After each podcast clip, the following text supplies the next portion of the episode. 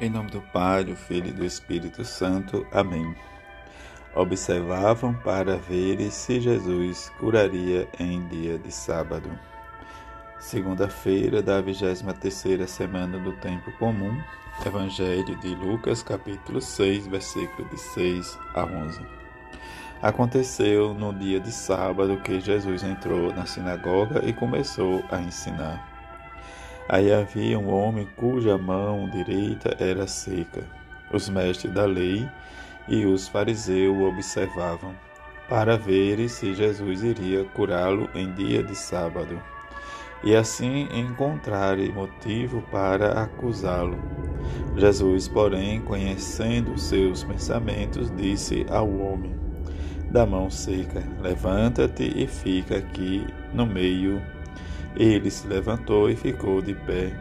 Disse-lhes Jesus: Eu vos pergunto, o que é permitido fazer no sábado? O bem ou o mal? Salvar uma vida ou deixar que se perca? Então Jesus olhou para os para todos os que estavam no seu redor e disse ao homem Estenda a tua mão. O homem assim o fez e sua mão ficou curada. Eles ficaram com muita raiva e começaram a discutir entre si sobre o que poderia fazer contra Jesus. Palavra da salvação, glória a vós, Senhor.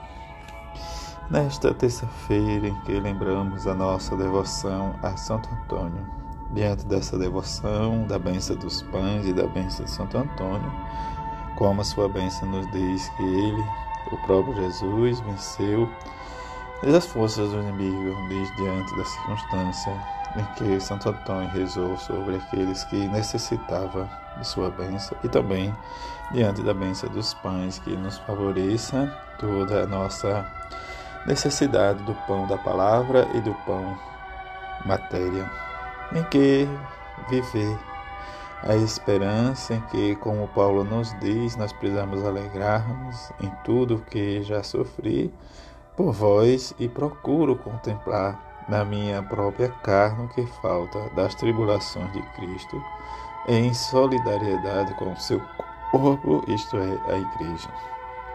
Mas também no evangelho que Jesus nos fala em que a circunstância ele foi à sinagoga no sábado e os fariseus o observavam.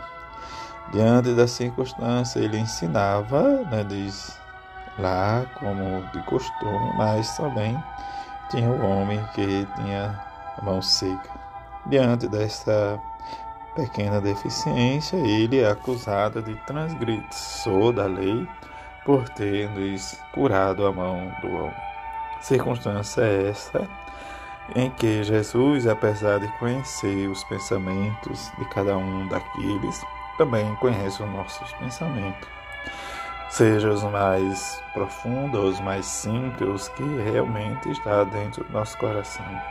Diante do primeiro passo que ele fez, chama o homem para uma reentregar a pessoa à vida e à convivência comunitária. Volta para os a Assembleia e pergunte: mais fácil fazer o bem ou fazer o mal? Diante da prática de salvar a vida ou perder a vida, diante de tudo isso, diz às vezes nós não valorizamos a vida, em circunstância que nós já estamos, né, diz, acostumado com o nosso dia a dia. Mas valorizar a vida daqueles que nós temos dificuldade das nossas relações, mas como o salmista também nos diz, a minha glória e salvação estão em Deus, em que minha alma tem repouso, porque dele é que me vem a salvação. E se a salvação vem de Deus, nós precisamos entender o que Jesus realmente fez com este homem da mão atrofiada. Estende a mão e a mão ficou curada.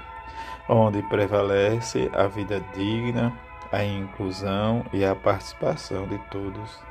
Nós cristãos somos chamados a viver na simplicidade, observar as leis e os preceitos do Senhor, mas também a necessidade particular de cada um de nós estar acima da lei, mas não está realmente para a transgressão da lei, mas em que a lei nos ajuda a viver toda a nossa experiência, onde Jesus aponta um novo caminho de uma nova vida diferente, o seu segmento.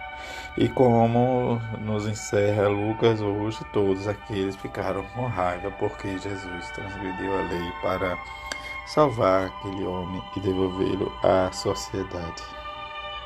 Que possamos entender o mistério de Deus em sua profundidade ou plenamente, como Cristo nos revela está na Sagrada Escritura, como um tesouro da sabedoria e da ciência que vem de Deus.